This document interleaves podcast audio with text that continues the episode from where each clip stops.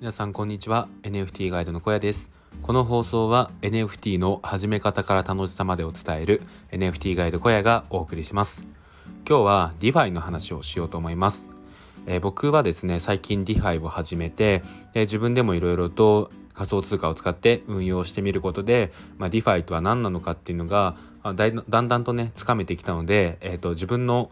整理も込めて、えーとここにアウトプットしようと思います。まあ、これはですねかなりざっくりとした説明になるので、まあ、こういう世界なんだなっていうのが理解できればいいかなっていうのとえっ、ー、とところどころ間違ってるところがあるかもしれないので、まあ、興味が出たらですねあの他の方の、えーと、解説記事とかを読んでみてくださいで僕もそのうちブログで DeFi の記事出そうと思ってるんですけどもう少しね時間がかかりそうなので、えーと、今出ている記事で、えー、参考にしていただければと思いますはい。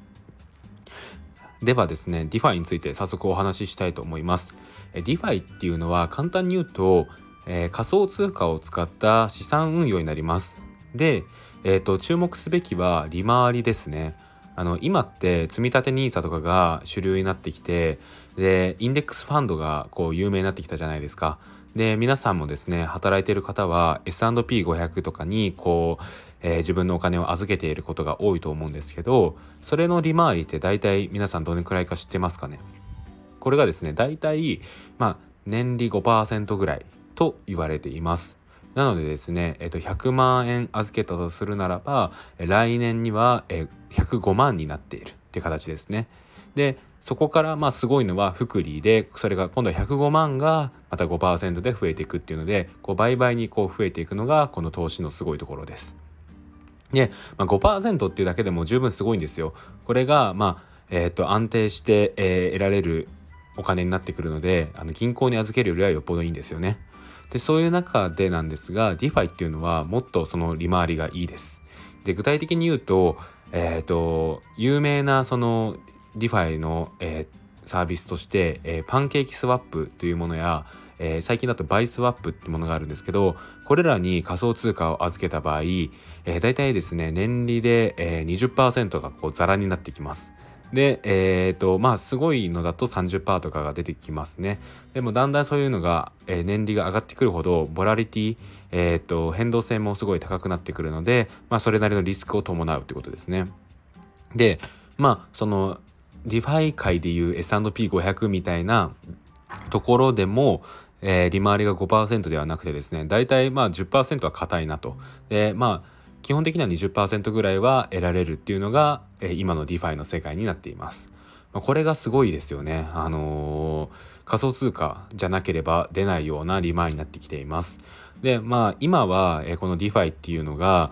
えーと、まだ世の中にそんなに浸透していないのでこれだけの利回りが出ているのかなって感じですね。でもちろんですねあの S&P500 などのインデックスファンドに比べればどの仮想通貨を選択したにしても多少リスクは上がりますのでその辺は自己責任でやるって感じですね。はいで、えーと、DeFi がなんでこういう利回りを得られるのかっていうのを、まあ、簡単に説明したいと思います。はい。で、えっ、ー、と、DeFi なんですけど、えっ、ー、と、DeFi を使ったお金の増やし方、2つあります。え1つ目がですね、えーと、自分の、えー、持っている仮想通貨っていうのを人に貸し出すことでその手数料としてお金を得ることですね。はい、でもう一つがですね、えーと、そのサービスで、えー、もらえるえー、パンケーキスワップだったらケーキっていうトークンをお金を預けるともらえてバイスワップだったら BSW っていう、えー、トークンをもらえるんですけどそのトークンを使った資産運用をするって感じですね。でこれがですねまた利回りがめちゃくちゃ あのまあ今はいいのでそれを使うことによってまた、えー、売買的に増えていくって感じですね。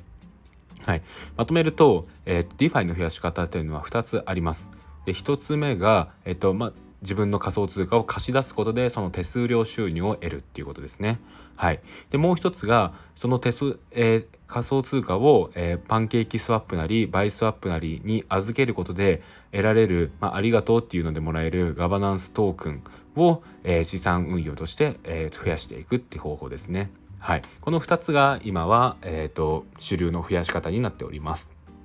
はい、で、えっ、と一番のまあなんだろうなポイントっていうか、えー、注目すべきは自分自身がお金を貸す側の立場になるっていうところですね。えっと、皆さん、えっと、スワップって分かりますかね？えーと、スワップって仮想通貨、まあ、NFT とかを触ってても出てくる単語になってくるんですけど、まあ、簡単に言うとお金の両替ですねこのお金の両替っていうのはもちろん、えー、それを提供する両替したいお金を出す側がいて初めて成り立つものですよね。でこの、えー、お金を提供する側が、えー、自分自身になるっていうのが DeFi になってきます。はい。えっ、ー、と、これはまあ言わ言うなれば銀行と一緒ですよね。銀行で、えっ、と、例えば円をドルに変えたいっていう時って、まあ、例えば三菱 UFJ, UFJ 銀行に行くじゃないですか。で、それを、えー、円を持ってって、これをドルに変えてくださいと。いうところで、えー、とそれって例えば1,000円分の円を持ってってそれがそのまま1,000円分のドルに返ってくるかって言われるとそれは違いますよね。そこはやっぱりですねあの人件費とか、えー、もろもろのやり取りが関わってくるので、えー、1,000円ではなくて700円なり600円なり、まあ、そういう手数料が引かれたお金としてドルがもらえますよね。はい、やってることはこれと一緒です。で、えーと、仮想通貨にこれが置き換わるだけで例えばですけど、えーと、ポリゴンのチェーンでマティックっていうのと、えー、紫イーサっていう2つの通貨があるんですけどこれを例えば自分がマティックを持っててそれを紫イーサに変えたいという時に、えーと、その紫イーサを提供してあげるという時に、えー、とそこで、えー、提供した代わりに、まあ、手数料としていくらかお金をもらうって感じですね。これが DeFi の、えーと、資産運用の仕組みになっています。で実際のリアルマネーでいうとこういう両替って、まあ、円をドルに変えるとかでもかなり大変なところがあるんですけど仮想通貨の世界は、えーと、ブロックチェーンであり、えーとイーサリアムチェーン上だと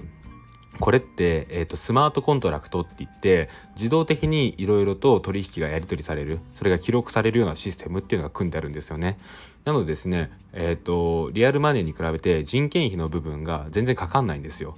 なので、えーと、結果的に、えー、とそういうシステムを簡単に組むことができて一般人もお金を貸すことができるっていう仕組みですね。はい、これが DeFi の、えー、面白いところであり資産運用の形になっています。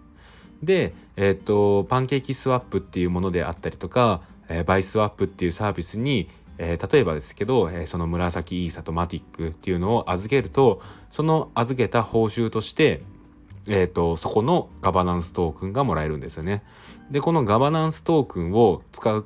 か使う方法っていうのはまた2つあるんですよ。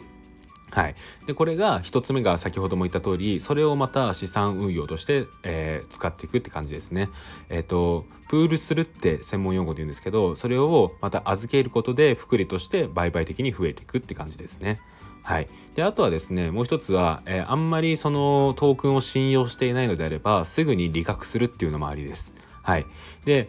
えっ、ー、とこの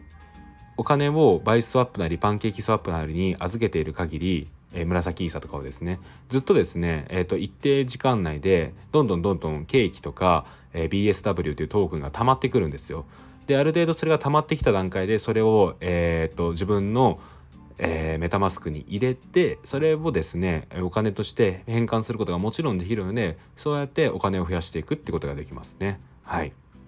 で僕はですね試しに、えーと、昨日、えーと2万円ちょっとをバイスワップに預けてみて、えー、っとどれだけ BSW が貯まるかっていうのをやってみたんですけど僕の場合はですね、えー、っと12時間ぐらいでだいたい BSW が日本円で言うと,、えー、っと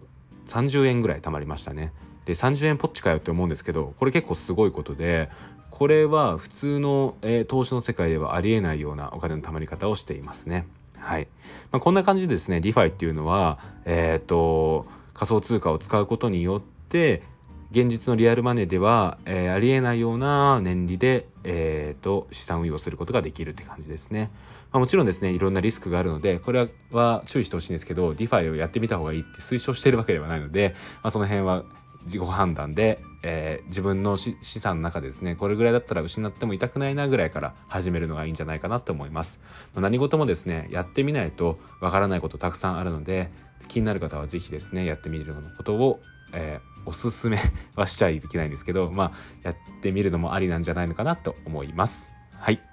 こんな感じで僕のラジオでは毎日、え、仮想通貨 NFT の始め方から楽しさまでを伝えております。はい。ブログもやっております。Google で小屋ブログと検索して1位に出てくるのが僕のブログです。え、最近はですねいろいろとリライトをしてより見やすい記事になるように心がけているので一度見た記事も変わっているかもしれないので見てみてください。えっと、僕の運営しているコミュニティではですねあの僕が書いた D メールの作り方 Web3 のメールサービスなんですけどその記事を見ている方が結構多いですね。もし皆さん D メール気になる方がいれば見てみてください。はい。あとはですねこの小屋ラジオなんですけどノートで議事録もあります。こちらはですねライターのレオさんが僕のラジオを聞いて文字起こししてくださっています。もう一度僕のラジオを聴きたい方はそちらもぜひ見てみてください。概要欄にリンクを貼ってあります。はい、えー、今日の放送はこんな感じで終わりたいと思います。ここまでの相手は NFT ガイドの小屋でした。それではまた明日。バイバイ。